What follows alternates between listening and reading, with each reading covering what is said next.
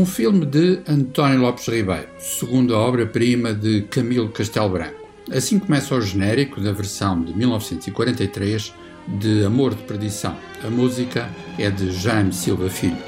Para a história, o filme consagrou uma jovem atriz de 19 anos, falecida na passada segunda-feira, Carmen Dolores. É bem certo que o maior volume de trabalho de Carmen Dolores passaria pelos palcos do teatro qualquer modo, a sua interpretação de Teresa de Albuquerque, a jovem enredada na perdição do amor, definiu-a, desde logo, como um símbolo cinematográfico e cinéfilo. Tens, minha filha. Já duas vezes saíste da sala e vens tão alvoroçada. Tenho uma dor. Preciso ir respirar de vez em quando. Nada é, meu pai. Uma dor? Então é melhor que não dances.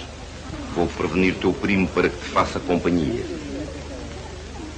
Onde estará ele que não o vejo no salão? Não sei. Andava justamente a procurá-lo. A porta está aberta.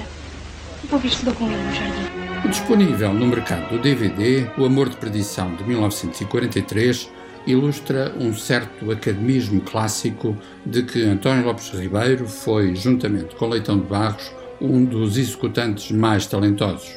Com resultados mais interessantes ou menos interessantes, era um cinema sustentado por uma galeria de atores muito populares. Neste caso, além de Carmen Dolores, encontramos ainda António Silva, Assis Pacheco, Barreto Poeira, Eunice Colbert e, claro, António Vilar, no papel de Simão Botelho.